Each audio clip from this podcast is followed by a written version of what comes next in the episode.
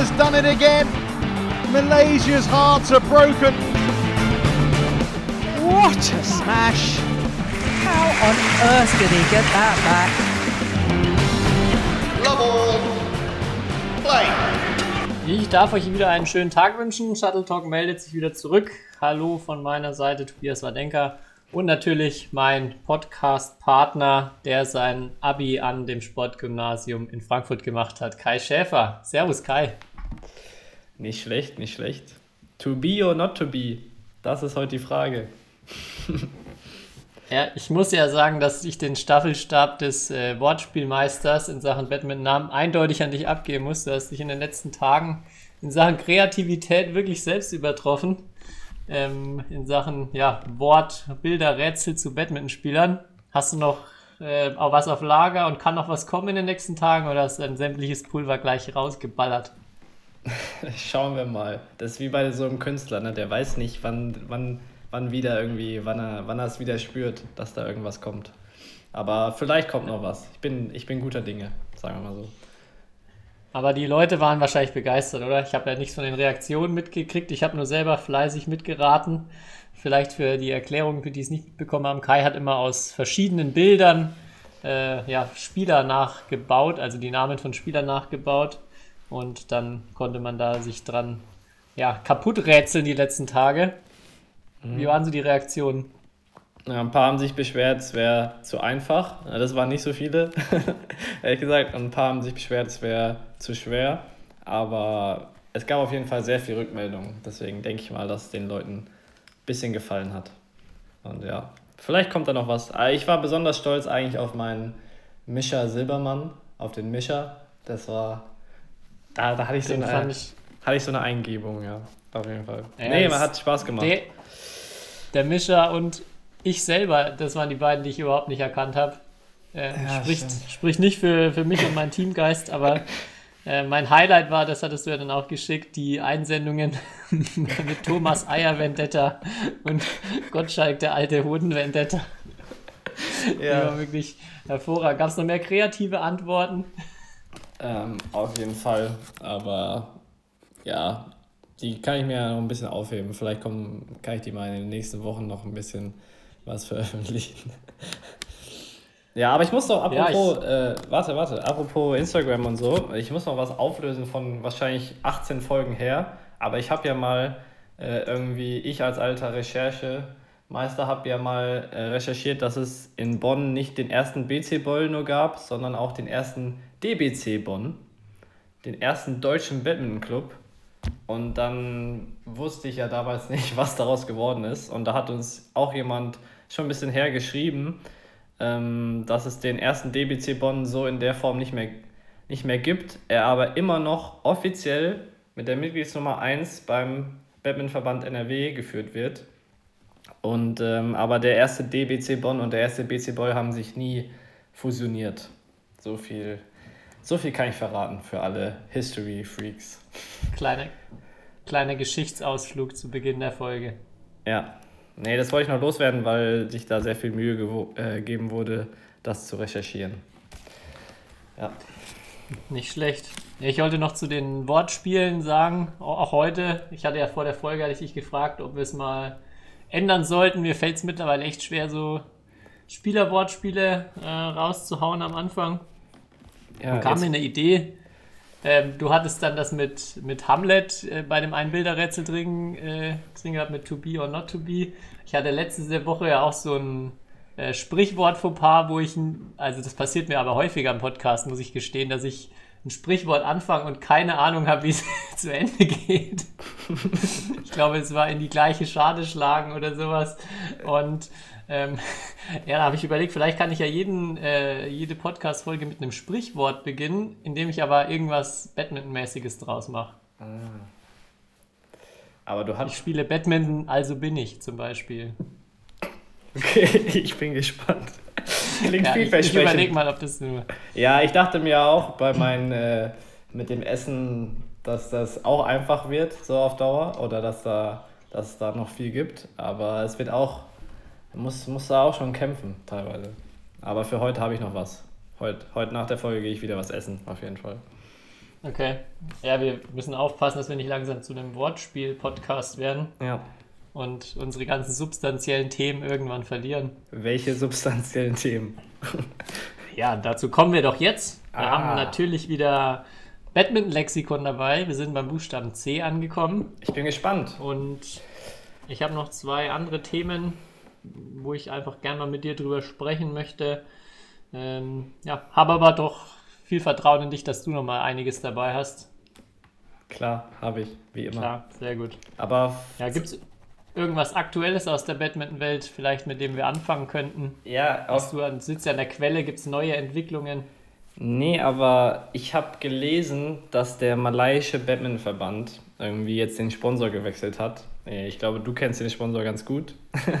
Ist auf jeden Fall egal, ähm, wie er heißt. Äh, aber sagen wir mal, die Summe, die da im Raum steht, die wurde veröffentlicht. Und zwar kriegt der malaiische Badmintonverband von seinem Ausrüster für die nächsten fünf Jahre 55 Millionen malaiische Ringgit. Äh, jeder Shuttle Talk-Fan weiß, dass das 11,176 Millionen Euro sind, also knapp 2,3 Millionen Euro pro Jahr. Da würde ich erstmal sagen, da müssen wir in Deutschland noch ein bisschen arbeiten, dass wir so viel von äh, unserem Sponsor bekommen. Aber, und dann habe ich nachgeschaut, äh, weil es gibt ja immer so geile, ähm, die reichsten Badmintonspieler der Welt oder die reichsten Personen der Welt und immer so Vermögensschätzen. Und dann habe ich mal bei Badminton geschaut und äh, ich glaube, das, was Google direkt sagt, das ist äh, relativ, ähm, sagen wir mal, oder das klingt realistischer, aber es gab noch eine, eine Seite badmintonblaze.com und da war auch ein Blogartikel zu den Top 10 Richest Badminton Player. Und ja, Nummer 1 war Lin Dan, da wurde geschätzt auf 41 Millionen Dollar. Ähm, kann, kann sein, kann nicht sein, aber sehr interessant war die Nummer 2 und die hat mich sehr überrascht bei diesem Ranking und das war Jan O. Jürgensen mit 23 Millionen Dollar angeblich. Da will ich mal äh, jetzt schöne Grüße nach Schorndorf äh, schicken und die können mal für uns recherchieren, ob die Zahl ungefähr stimmt oder nicht. Aber was jetzt Wie viel von den Millionen von Schorndorf kommen, oder? ja, genau. Also wie Schorndorf sich so einen Spieler leisten kann. Sehr, sehr interessant. Aber was ich noch geiler fand, nach dieser Liste, die glaube ich total unrealistisch ist, ähm, gibt es nämlich noch ein Final Word. Und dann für alle Leute, weil teilweise sind ja die Hallen immer noch zu ähm, und vielleicht fehlt es den Leuten im Moment so ein bisschen an Motivation. Aber hier, ich habe was für euch. Also unter der Liste steht, If you are a badminton player, I hope this post motivates you. You can be the next legend. also, wenn ihr auch mal 23 Millionen Dollar wie Janu Jürgensen verdienen wollt, äh, ja, ich hoffe, ich habe euch jetzt hiermit motiviert. Auch noch. Einfach dranbleiben, sich konzentrieren und Genau. dann kann eigentlich nichts schief gehen. Ja. Ja, so viel Ja, dazu. warst du diesmal in den Klatschpressen unterwegs? Sehr schön. Ja, war ich, war ich.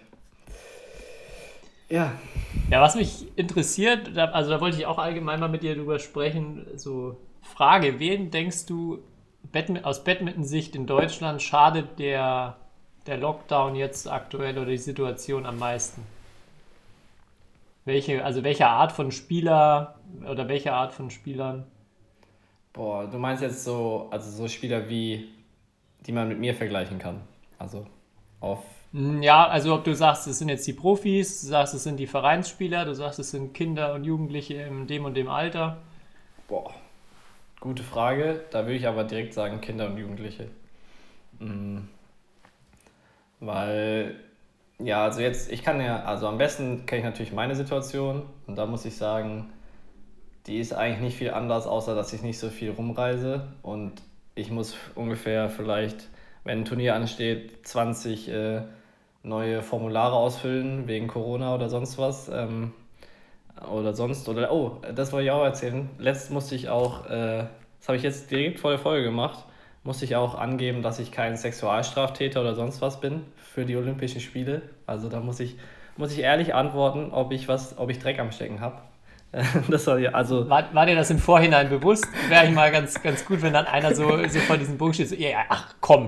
Also, das Ja. hätte ich aber auch früher sagen können. Also kein Witz, da waren 30 Fragen zu äh, ja, natürlich, äh, ob man hier Anti-Doping-Verstöße hat oder sonst was, aber halt auch, äh, ja, Sexualstraftat oder sonst was. Muss ich erst, also war sehr interessant, äh, was man, was man, für was man alles so belangt werden kann, auch als Sportler. Ähm, nee, aber um zurück auf deine Frage zu kommen, äh, ich würde sagen, meine Situation hat sich, wie gesagt, nicht viel verändert. Ähm, ja, ich glaube, Kinder und Jugendliche, wenn du ein Jahr lang kein, nicht spielen kannst oder so, das ist, ist sehr viel, würde ich sagen. Welches Alter? Boah. Naja, erstmal würde ich ja sagen, es geht ja eigentlich jetzt so, ich weiß gar nicht, wenn jetzt so, wann wird denn immer so angefangen zu sichten, so in den Grundschulen oder so? Da geht ja eigentlich, ist ja jetzt eigentlich ein komplettes Jahr verloren gegangen. also vereinfacht gesagt, müsste es irgendwann, wenn U11 ist, müsste es einfach ein Jahrgang, also wenn dieser Jahrgang, der jetzt eigentlich dran wäre, so anzufangen in den Vereinen, der, da müsste dann ein katastrophaler Jahrgang dabei sein. Ich weiß nicht, ob das jetzt eine, eine Theorie ist, die auf, auf festen Füßen steht. Ich habe ich hab mir darüber Gedanken gemacht. Zum einen habe ich gerade auch nochmal, ich war noch beim Arzt und hat der Arzt gemeint, der hat auch einen Sohn, der zwei ist, also ganz, ganz jung noch. Und auch meint, ja, dem fehlen so viel, oder so, der würde gern so viele Sachen machen wie, ja, Kinderschwimmen und verschiedenste sportliche Aktivitäten, Kinderturnen, wo du halt wahrscheinlich, so wie es ähm, aussieht, die koordinativen Fähigkeiten halt oder die Grundlagen dafür legst oder je nachdem, wie aktiv du da bist, dann schon sich das später extrem auswirkt. Ähm, und letzte Woche, ich hatte äh, Online-Ausbildung gehalten bei uns. Also wir haben die ganzen Theorieeinheiten aus der Trainerausbildung schon mal online jetzt gemacht, nachdem nichts geht. Und bei der Session, wo es um Entwicklungsphasen bei Kindern geht, dann ähm, auch ganz oft über diese Phase 10 bis 12 Jahre gesprochen, wo man so von dem goldenen Lernzeitalter spricht. Also es hängt natürlich auch von, dem, von der Entwicklung der jeweiligen Person ab, aber da in dem Alter hat man halt meistens, weil man kurz vor der oder wenn man vor der Pubertät steht, nochmal eine Phase, wo man kein Längenwachstum von Armen und Beinen hat und deshalb sehr, sehr schnell und gut ähm, komplexere Bewegungen auch lernen kann. Und dann habe ich mir überlegt, es gibt jetzt halt Kinder, die genau da drin sind, die haben wahrscheinlich in den zwei Jahren vielleicht gar nicht oder nur ein paar Mal überhaupt einen Schläger in die Hand nehmen können, die vielleicht äh, Badmintonspieler werden wollten. Und ich glaube, das ist schon da, also das wird man, glaube ich, merken bei den Kids, die da jetzt zwei oder eineinhalb Jahre raus sind oder extrem eingeschränkt waren. Ja, also es gibt, ich glaube, überall merkt man es, aber das wäre jetzt mein Tipp gerade, dass das schon ein, ein, krasser Cut ist für jemanden, der da genau verzichten muss auf Sport oder auf Badminton. Mhm. Glaube ich, weil es ist ja, also aufholen, irgendwie Entwicklung aufholen, kann man halt schwierig, ne? So. Ja, und dann, wie gesagt, wenn dann das, das Wachstum losgeht, dann wird es schon deutlich schwieriger, wenn jede Woche der Arm ein bisschen länger ist und das Bein ein bisschen länger ist, dann passt auf einmal wieder alles gar nicht mehr. Mhm. Ähm, ja.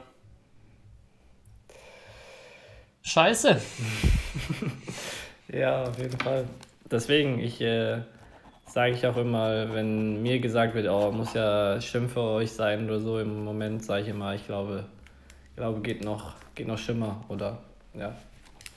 Ja, auf jeden Fall. Ich habe jetzt, ich habe heute zum ersten Mal wieder so ein bisschen Halbfeldbox spielen können. Ich hatte ja erzählt, dass ich mhm. auch am Knie seit vier Monaten Probleme wegen Knorpel habe und jetzt hoffe ich, dass es wieder besser wird, aber also bei mir waren es jetzt vier Monate, bei manchen anderen, die wahrscheinlich auch so viel Leidenschaft für den Sport haben, sind es jetzt schon, wie lang? Sechs Monate aus dem zweiten Lockdown. Ähm, ja, ich kann es, also jetzt so dieses auf Spielen verzichten müssen, kann ich echt nachvollziehen, wie weh das tut. Das ist schon, ja, alles sehr traurig. Aber lass uns zu besseren, positiveren Themen kommen. Ich wollte gerade sagen. Kein, wir wollen kein Wortspiel und kein Depri-Podcast sein, sondern ähm, ja, äh, wir wollen, kommen wir noch zum, zum Alphabet, also zu unserem Badminton-Lexikon. Ich bin gespannt, welche, welchen Begriff du genommen hast. Naja, ich habe C wie Zellsystem. kleiner, Gott, da ist wieder das. Kleiner, kleiner Spaß.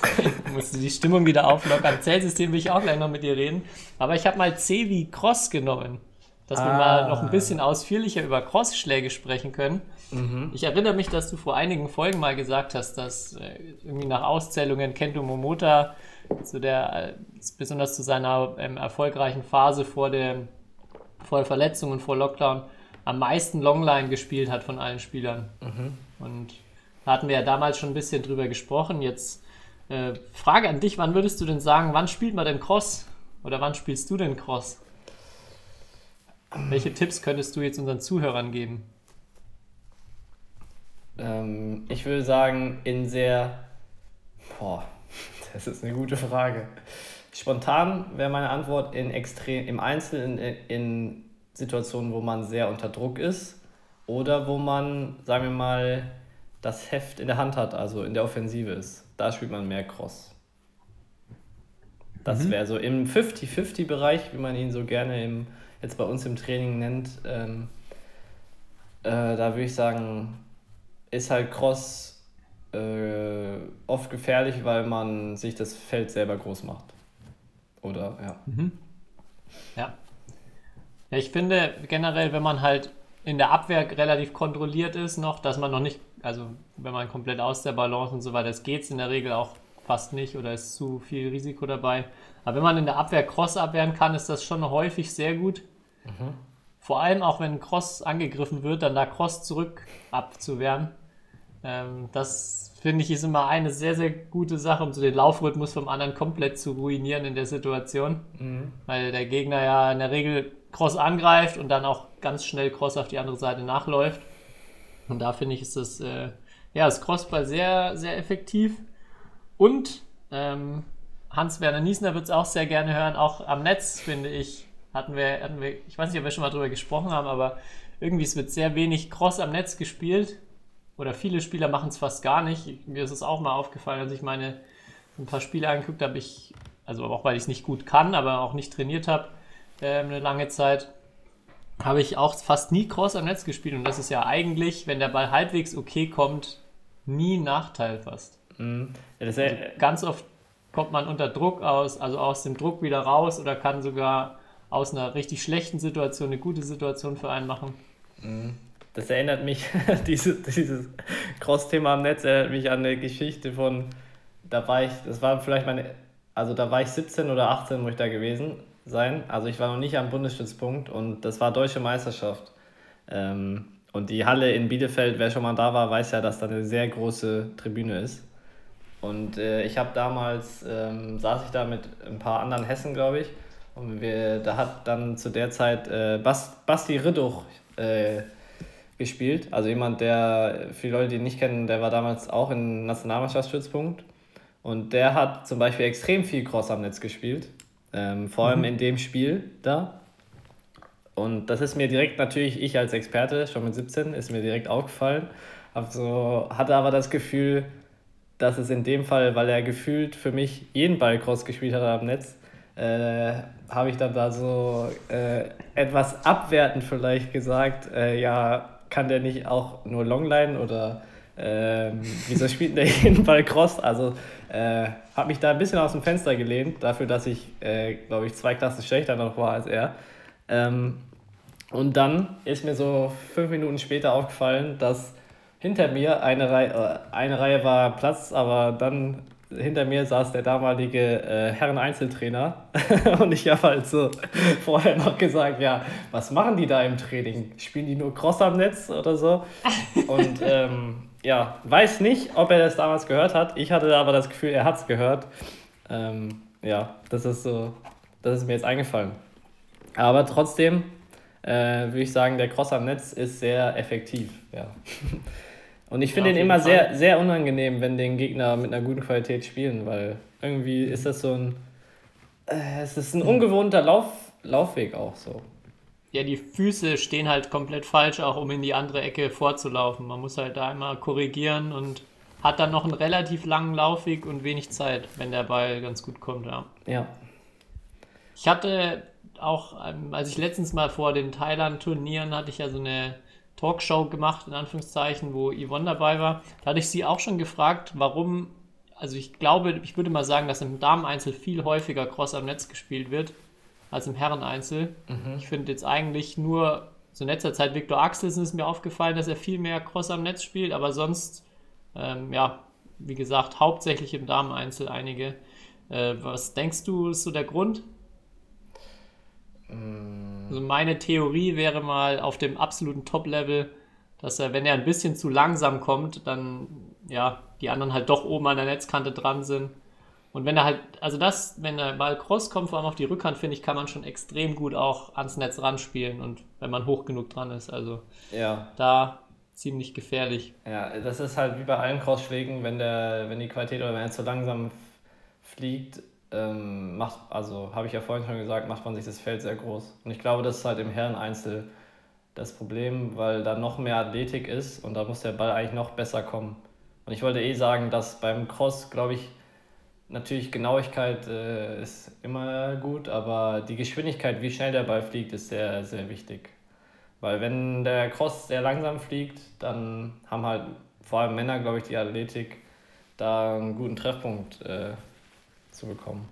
Das wäre so meine These. Und vielleicht, dass im Dameneinzel noch mehr, eh mehr am Netz gespielt wird, so, ich weiß nicht. Also Herreneinzel ist ja viel so Schieben, äh, Netzfern. Klar, da wird auch natürlich netznah gespielt, aber äh, wenn netznah gespielt wird, wird das ja nur, wenn man wirklich gut dran ist oder so. Und dann ist halt auch schwer darauf, Cross zu spielen, würde ich sagen. Das wäre jetzt meine Theorie. Kann sein, ja. Müssten wir mal, müssten wir mal recherchieren oder ein bisschen, bisschen ins Detail. Das würde mich echt interessieren. Ich glaube, das ist wirklich deutlich mehr ähm, bei den Damen. Aber nichtsdestotrotz glaube ich, also wenn man auf diesen absoluten Top-Bereich weggeht, ähm, ja, so Richtung ganz normal Ligabetrieb hier in Deutschland, da wären Spieler, die Cross kurz am Netz spielen, ja, hätten einen riesen oder die den gut können, hätten sich einen riesen Vorteil dadurch ähm, ja, erarbeitet. Und da passt es ganz gut, dass jetzt auch die Woche ich wieder ein YouTube-Video zu Cross kurzen Wellen gemacht habe. Oh Gott, ist das schlecht. Jetzt haben wir hier 10 Minuten Werbung für dieses Video gemacht. Oh Mann. Nein. Ja, Ja, es ist ja, aber eigentlich der Schlag ist ja nicht schwer, aber ich finde, man macht ihn halt nie, ne?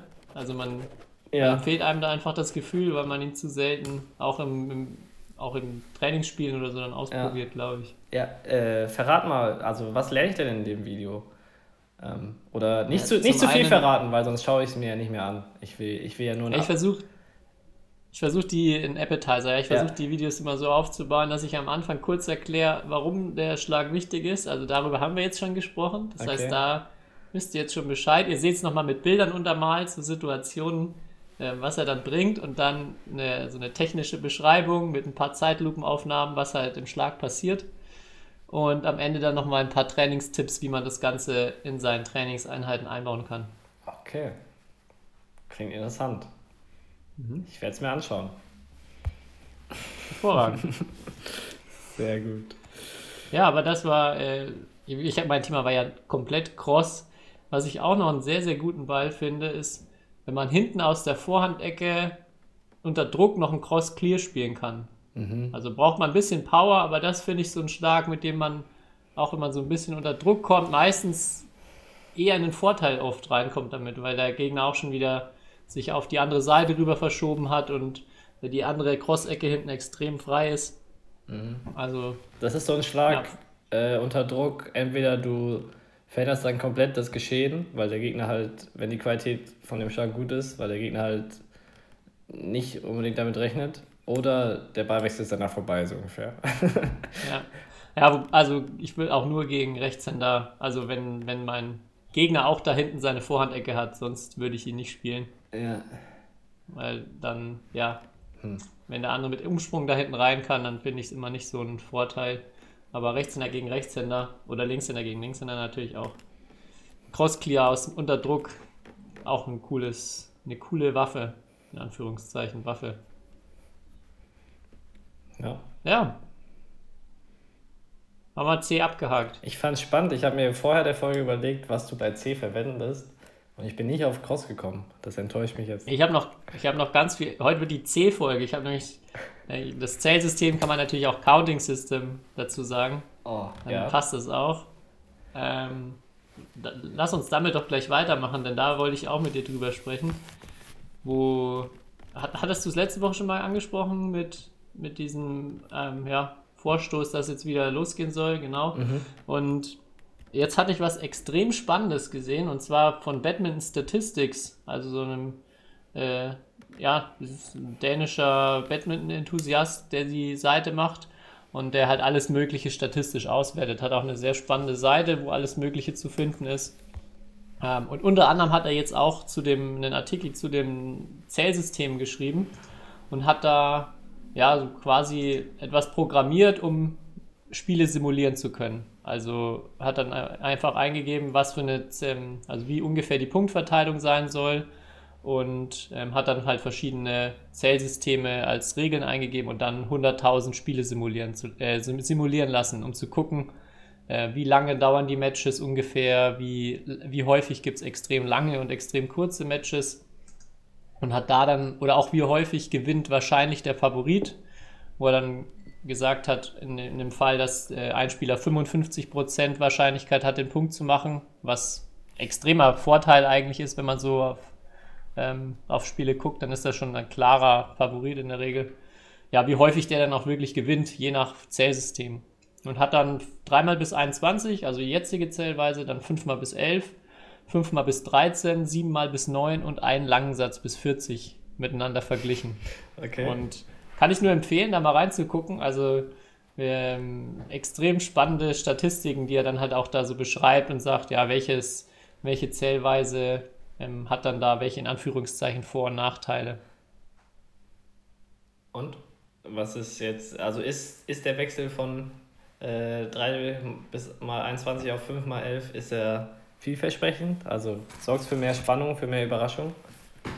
Hm, also für mehr Überraschung bei, den, bei dieser ähm, Gewinnchance-Analyse, die er da gemacht hat, wenn einer Favorit ist, wie, wie groß die Wahrscheinlichkeit, dass er gewinnt, ist schon geringer bei 5 mal 11 Mhm. Du warst, also da war bei dem aktuellen Zählsystem war es, ich habe es jetzt gerade auf, bei 84 Prozent, ist aber bei 5 mal 11 auch bei fast 82 Prozent. Also okay. Es ist kein Weltenunterschied, es ist ein bisschen, bisschen unwahrscheinlicher nach dem statistischen Modell jetzt. Ähm, ansonsten die ist mit dem neuen Zählsystem gut, das sind offensichtliche Sachen, dass es deutlich oder dass es häufiger mal extrem kurze Spiele geben kann ähm, und natürlich nicht so lange Spiele geben kann, allein schon der, der Beschränkung der Punkte ähm, zugeschrieben. Ähm, ja, warte, lass mich nochmal kurz reingucken, was sonst noch so Erkenntnisse waren. Ja, das ist ja dann, wird dann überhaupt noch die Stundenmarke geknackt?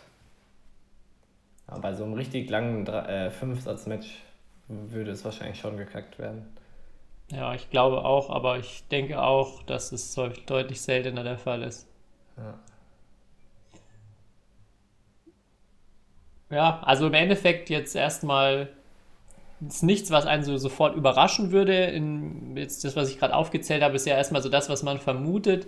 Aber es ist halt hier nochmal wirklich so mit Zahlen auch untermauert, dass die Unterschiede relativ gering sind, auch vor allem bei diesen Dingen, wo man sagt, ähm, ja, es gibt mehr Überraschungen. Hm, naja, ob es jetzt wirklich so viel mehr Überraschungen gibt, wahrscheinlich eher nicht. Weil natürlich muss man dann auch sagen, bei, einem statistischen Modell spielt jetzt sowas wie mentale Fähigkeiten dann keine Rolle. Also es könnte ja durch, durchaus sein, dass äh, mental schlechtere Spieler bei einem 21er-Satz profitieren, mhm. wo sie nicht so viel Druck gleich von Anfang an haben ähm, und es dadurch vielleicht nochmal mehr Überraschungen gibt. Aber ja, erstmal so meine, mein, mein Takeaway aus dem Artikel war für mich, es hat eigentlich keine wirklichen Nachteile und ich sehe ganz klar diesen Vorteil, der mehr Spannungsmomente mit sich bringt. Ähm, es gibt den Nachteil halt nach wie vor, dass es es gibt den Nachteil nach wie vor, dass es halt ganz kurze Spiele geben kann, was halt für die unteren Ligen dann, glaube ich, uninteressanter wird und deshalb so im vielleicht für ja, den normalen Spielbetrieb unterhalb, keine Ahnung welcher Liga, vielleicht dann bei der alten Zählweise bleiben sollte. Aber für den Top-Bereich ja, macht es aus meiner Sicht total Sinn, da hinzuwechseln. Mhm. Und äh, ja, wie, äh, jetzt, jetzt kommt eine dumme Frage. Wie, also ich weiß ja, dass in der ersten und zweiten Liga wir bis elf spielen. Und wie wird das denn in den Ligen darunter gespielt, aktuell in Deutschland? Kann 21er setzen. Bis 21 noch? Okay. Ja. Und wärst du dafür, dass äh, der Deutsche Badmintonverband ähm, oder die Landesverbände dann auch beschließen, dass es bis 11 geht? Ja, wie gesagt, glaube nicht. Ich glaube, so ab den, also man könnte drüber sprechen, ob man dann halt in den höheren Ligen noch Regionalliga und auf Landesverbandsebene auch 5x11, aber weiß ich nicht. Ich glaube, so ab der vierten, fünften Liga gibt es dann schon wirklich sehr viel ganz kurze Matches dann. So Ballwechseldauer geht dann, glaube ich, runter und dann ähm, bin ich da fast, fast dabei. So 3x21 macht, glaube ich, da mehr Sinn. Okay. Und Deutsche Meisterschaft müsste man ja eigentlich dann auch ändern, oder? Ja, Naja. Schauen wir bin ich mal. auch auf jeden Fall dafür. Schauen wir mal. Ich bin auf jeden Fall gespannt, was da rauskommt. Mhm. Im Mai ist es soweit. Und ihr, ihr erfahrt es natürlich als erstes hier, was da, was da rauskommt. ja, sehr schön. Ja, bei den, bei den Batman Statistics, äh, weil ich da vorhin durchgescrollt habe, sind auch echt immer wieder ganz coole, ganz coole Fakten. Ähm, auch zum Beispiel, ach, was war es, das, glaube ich, Victor Axelsen in, bis in All-England-Finale oder in einem Jahr bis zu seinem All-England-Finale fast doppelt so viele Spiele gespielt hat wie der wie Lizi Gia, der die zweitmeisten Herren-Einzel bestritten hat auf World Tour Niveau. Also ich glaube, er hat irgendwie 32 Spiele gehabt und ähm, Lizi Gia irgendwie war der zweitmeiste mit 18 oder 17 Spielen. Und das Finale zwischen den beiden war das punktemäßig das zweitlängste Finale auf dem Level aller Zeiten. Mit den zweitmeisten Ballwechseln. Okay. Also wer ein Statistikfreund ist äh, und da immer mal wieder gerne was sucht, um mit seinen Badminton-Freunden drüber zu sprechen, Badminton Statistics, kann ich nur empfehlen. Gut. Kann ich bisher wirklich noch gar nicht. Also. Und das bringt. Ja, musst du mal gucken. Das, da hast du auch eine, eine Funktion, also mit Filterfunktion kannst du dann danach gucken, wer ist denn jetzt hier der älteste Super Series-Gewinner aller Zeiten und wer hat jetzt die meisten Spiele am Stück gewonnen in der Karriere. Und also wirklich sehr, sehr cool und ähm, ja, alles auf Englisch, auch wenn er Däne ist, macht er das alles immer auf Englisch. Okay, cool. Das bringt mich eigentlich ähm, perfekter Übergang zu einem, äh, zu was, was mir auch so aufgefallen ist oder worüber ich mir Gedanken gemacht habe diese Woche. Weil ich habe ja schon oft gesagt, ich finde, wir haben gar keine Ahnung im Sport, was wir so machen. Also überspitzt gesagt. Es ist viel so, es gibt zwar irgendwie Studien, aber haben sie was mit der Realität zu tun, so ungefähr, vor allem im Badminton. Ähm, also vor allem, wie wie man trainiert und so weiter. Aber dann habe ich äh, eine Doku gesehen und da ging es nochmal so um, um künstliche Intelligenz. Und dann, ja, dass ja zum Beispiel bei Computerchips sich die Anzahl der, äh, boah, wie ist da der Fachbegriff? Was weiß ich, es verdoppelt sich auf jeden Fall immer und also sozusagen jedes Jahr. Das heißt, äh, die künstliche Intelligenz wird ja immer schlauer. Und dann ist mir eigentlich ja bewusst geworden, dass in ein paar Jahren muss es ja eigentlich, ähm, dadurch, dass auch so Sachen wie so eine Smartwatch oder so, ich zum Beispiel, ich habe ja auch diesen, meinen Ring, der meinen Schlaf trackt und diese Sachen werden ja immer genauer, dass es ja irgendwann man so viel Daten von einem Sportler hat, dass doch eigentlich ein Computerprogramm berechnen kann, wie hart er es am besten ist zu trainieren und so weiter. Also dass der Sport sich auf jeden Fall verändern wird. Würdest du mir da zustimmen? Ja, auf jeden Fall. Also die Frage ist ja auch, wo das Ganze hinführt, wenn dann Computer schlauer wird als der Mensch und also diese Unternehmen, die jetzt schon in die Richtung denken, irgendwie dann ähm, quasi Menschen durch Computer zu optimieren, also dass man sich irgendwie Chips einpflanzen lassen kann irgendwann dann um die ja entsprechende um entsprechendes Wissen und so weiter dann auf so einem auf so eine Art vielleicht zu lernen.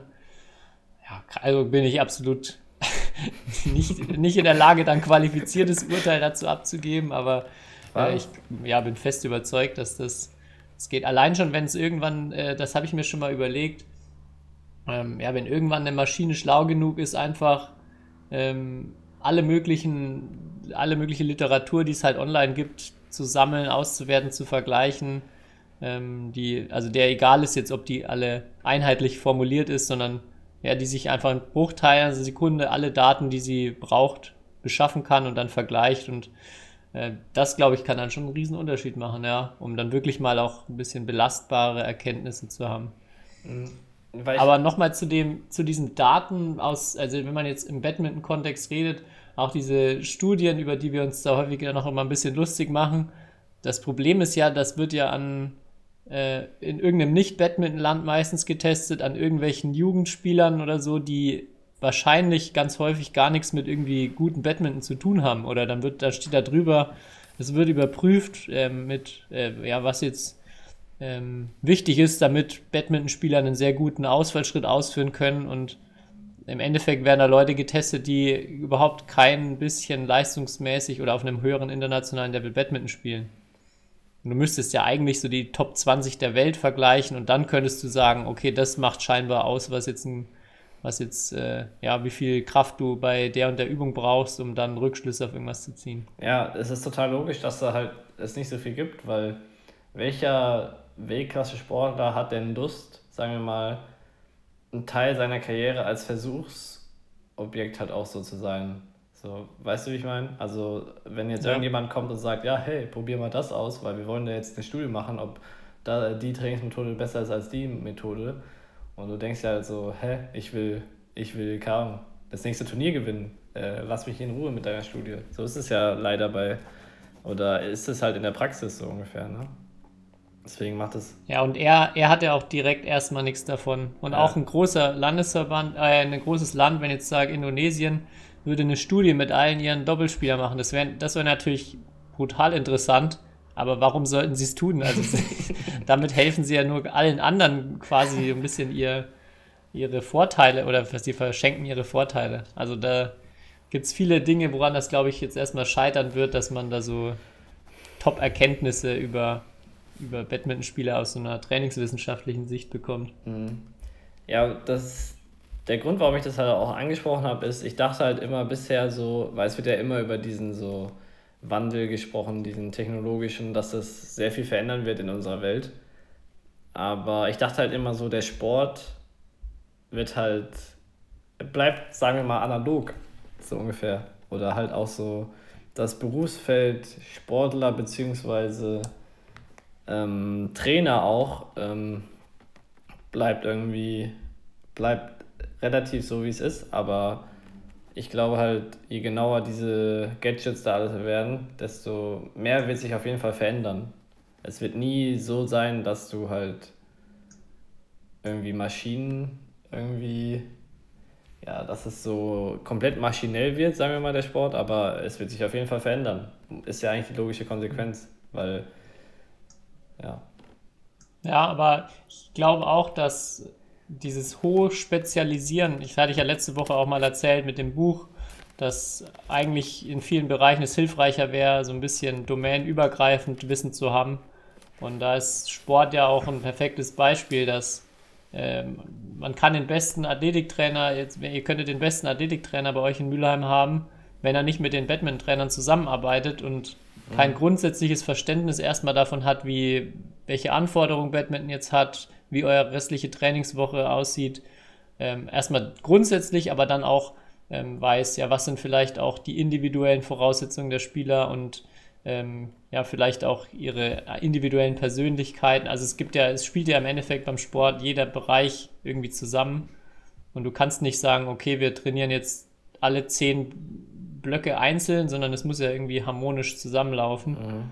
Und das ist, glaube ich, auch so ein Punkt, wo ich mir sogar vorstellen könnte, dass erstmal jetzt wieder ein bisschen weniger oder dieses hochwissenschaftliche und wir wollen alles an Zahlen, Daten, Fakten festmachen, vielleicht sogar ein bisschen weniger werden könnte.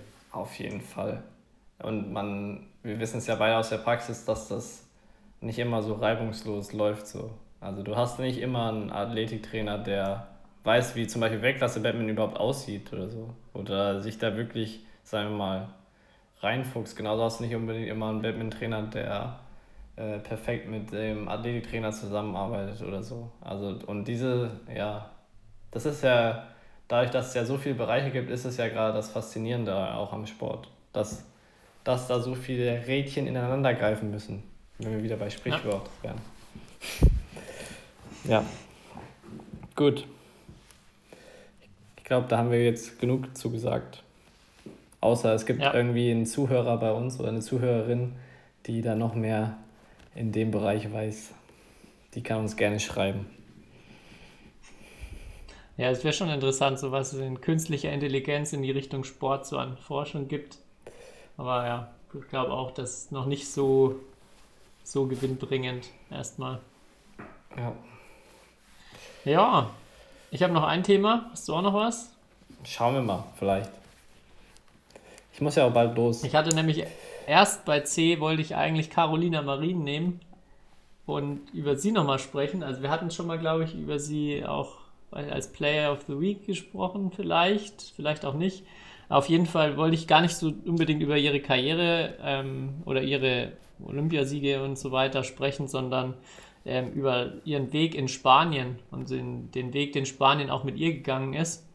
Und auch mal über, mit dir drüber reden, was du denkst, ist dieser Weg auch sinnvoll für Deutschland? Also für, für die Zuhörer vielleicht so als Erklärung, Spanien hat sich irgendwann entschieden, jetzt vereinfacht gesagt, sie wollen versuchen, einen Topspieler ähm, in die Weltspitze zu kriegen. Und der, der macht dann im Endeffekt sehr viel ja, Promotion, Werbung für den Sport, führt dann dazu, dass viel mehr Spieler anfangen, das Ganze populärer im Land wird und man so quasi äh, ja, alles auf eine Karte setzt. Und es hätte ja eigentlich nicht perfekter aufgehen können. Also es wurde sogar ähm, da auch dann überlegt, ja, geht man eher ins, in welcher Disziplin geht man in Spanien? Dann hat man, also die Entscheidung Einzel-Doppel ist recht leicht. Im Einzel natürlich, man braucht nur einen Weltklasse-Spieler, schon mal viel einfacher. Und dann die Frage eher Damen- oder Herrenbereich ähm, wurde dann äh, analysiert, ja, wie lange ist denn so der Übergang vom Jugendbereich in den Erwachsenenbereich, bis man erfolgreich sein kann?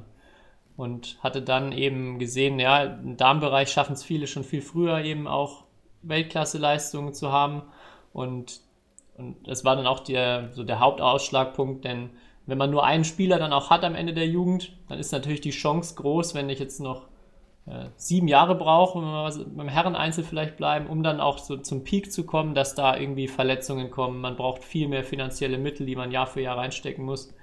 Und dann kam eigentlich so die Entscheidung, extrem viel Geld ins Darmeinzel zu investieren. Und dann in Carolina, als sich rauskristallisiert hat, dass sie da sehr aussichtsreich ist. Und ich weiß gar nicht, ob du da mehr drüber weißt, wie es jetzt so in Spanien aussieht, aber es ist ja wirklich perfekt gelaufen erstmal bezüglich das, was sie so machen sollte oder was so ihre Rolle ist. Aber denkst du, dass das eine gute Strategie erstmal für, für Spanien ist? Oder dass, dass, es, dass der Plan aufgeht? Mm, ich denke, in so einem Land macht das schon Sinn, ja, wenn Badminton noch nicht so groß ist und noch nicht so bekannt ist. Weil du kriegst keine Aufmerksamkeit, wenn du 30 Spieler in den Top 50 hast. Also rein vom Aufmerksamkeit und wie begeistere ich vielleicht Leute für den Sport, ist es, ist es natürlich ein, ein guter Weg, aber es ist halt, also, es ist irgendwie verrückt, dass es jetzt anscheinend so geklappt hat. aber ich weiß nicht. Ähm, ja, vielleicht versuchen es andere, also vielleicht haben sie es halt wirklich so offensiv probiert, sozusagen einen, wirklich einen, eine Spielerin so gut zu machen. Ähm, und andere Verbände trauen sich sowas gar nicht oder so. Oder andere kleinere Länder, andere kleinere Badminton-Länder. Also das ist interessant. Ähm, ja, keine Ahnung. Aber ob jetzt es besser ist, eine Million in Carolina Marin zu investieren oder eine Million zu investieren, dass in jeder Schule in Spanien Badminton gespielt wird, keine Ahnung, ob das, was dann am Ende langfristig besser ist, so ungefähr. Ja, die Frage ist ja, ob der, ob nicht beide Wege zum Erfolg führen können, ja. aber der eine halt, also wenn man jetzt als Vergleich Frankreich heranzieht, die also diesen Schulweg gehen, den du gerade genannt hast auch, also die ganz viel investiert haben, um Badminton zur Schulsportart Nummer eins zu machen in ihrem Land und dann möglichst viele Kinder in den Sport zu kriegen, möglichst eine breite Masse zu haben und dann ähm, ja, daraus quasi ein gutes System aufzubauen. Dauert natürlich viel länger. Also diese Schul, dieses Konzept in die Schulen reinzugehen, haben sie ja vor 20 Jahren gestartet. Mhm. Und im Endeffekt die ersten Erfolge kamen ja erst so in den letzten paar Jahren, wo, wo jetzt Frankreich zumindest im Jugendbereich europaweit mit, mit einer der Top-Nationen, wenn nicht teilweise schon in manchen Jahrgängen die Top-Nation ist. Und jetzt die Frage natürlich, schafft Frankreich es dann auch noch international? Also wenn es jetzt, wenn man es jetzt in zehn Jahren dann vielleicht sieht, okay, jetzt sind dann auch wirklich zwei, drei Spieler absolute Weltspitze, dann würde ich sagen, dass das der bessere Weg ist. Ähm, weil bei Spanien könnte ich mir jetzt erstmal vorstellen, es gibt dann erstmal ein Riesenloch. Also was ist, wenn Carolina Marin weg ist? Dann gibt es erstmal wieder keinerlei Aufmerksamkeit. Es gibt wieder, äh, ja, mhm. die, die, Frage, kommt von den ganzen, die sie begeistert hat, am Ende jemand oben an oder nicht?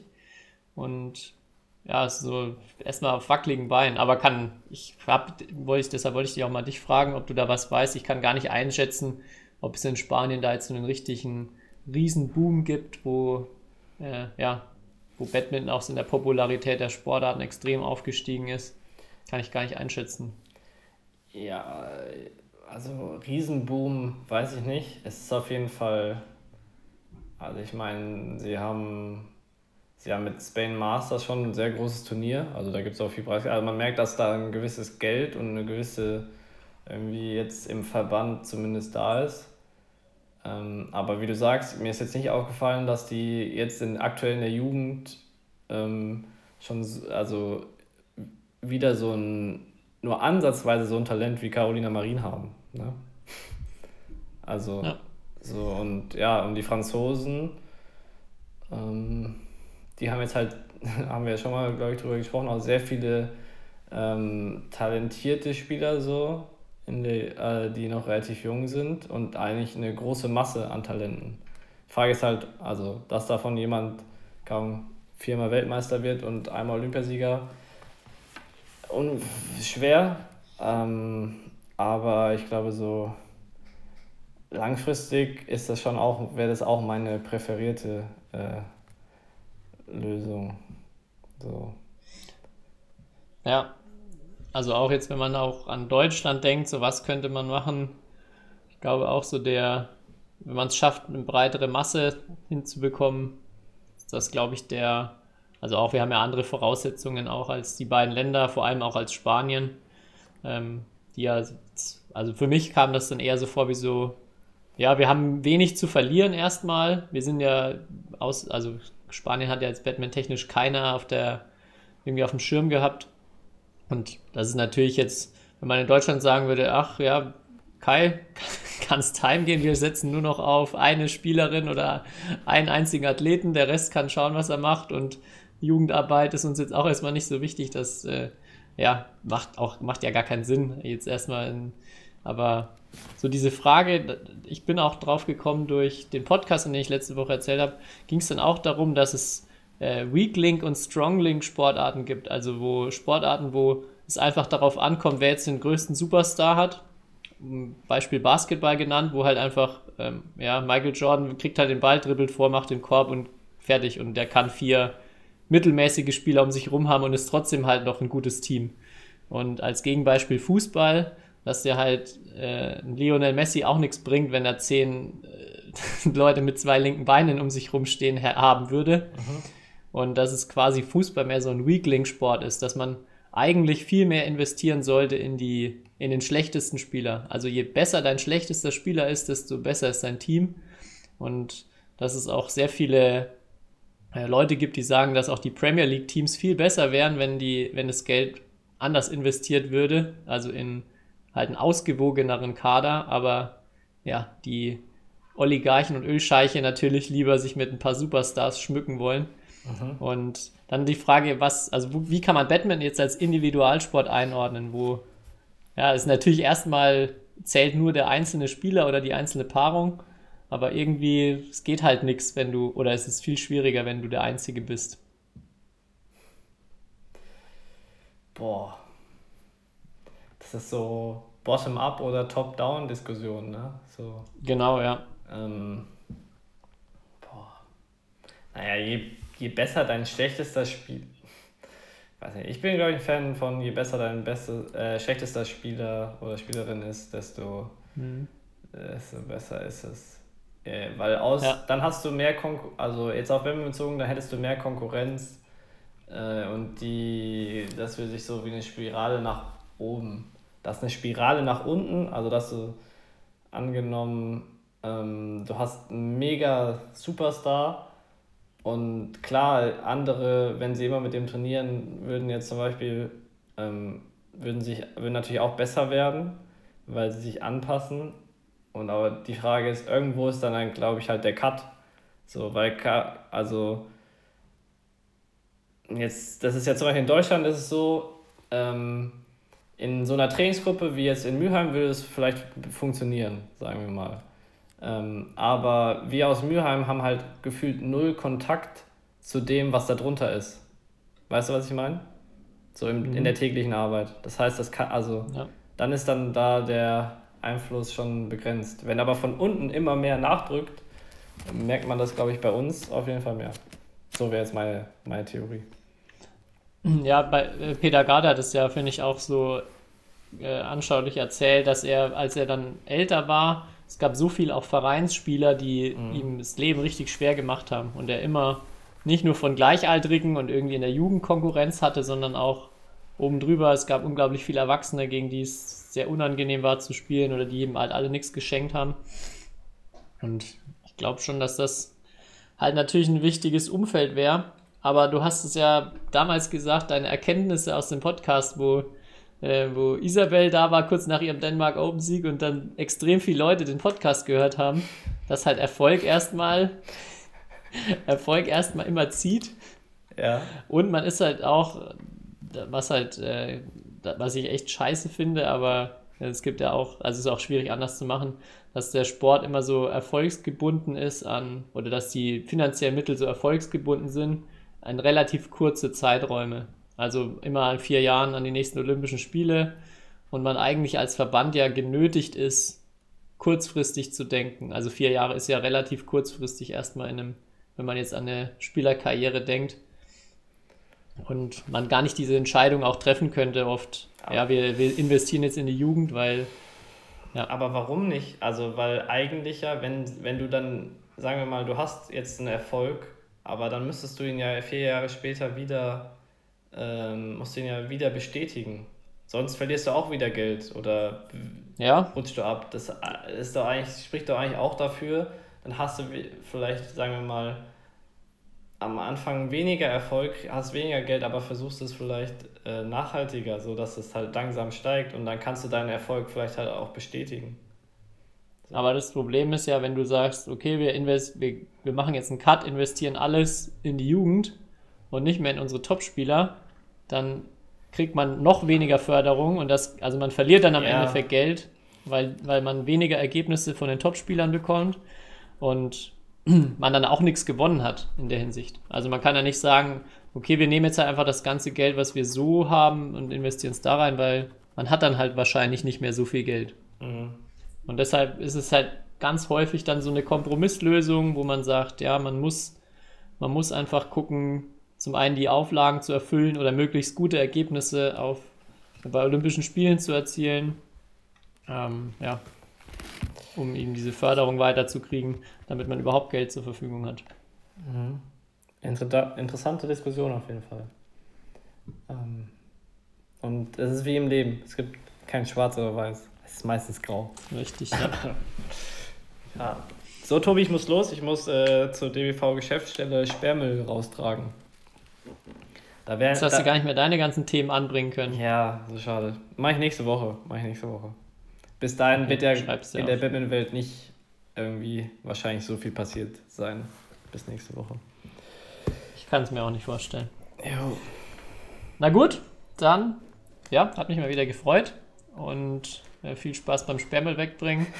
Wir, wir hören uns die Tage. Euch allen eine gute Zeit bis nächsten Donnerstag und ja, ich hoffe, ihr habt euch jetzt schon angewöhnt, dass ihr immer vor dem vor einer Mahlzeit den Podcast hört, damit ihr jetzt dann auch nochmal gut Hunger gemacht bekommt vom Kai. Ja, ich hatte heute Mittag äh, mit der Maria, wir haben zusammen Tempeh ge gekocht oder angebraten und ich hatte ihn pur und die und sie hatte halt Maria mit Soja. Oh Gott, ich schäme mich. ja, schnell, schnell ausschalten. Tschüss. Ciao. History is made. Lin Dan has done it again. Malaysia's hearts are broken. What a smash! How on earth did he get that back?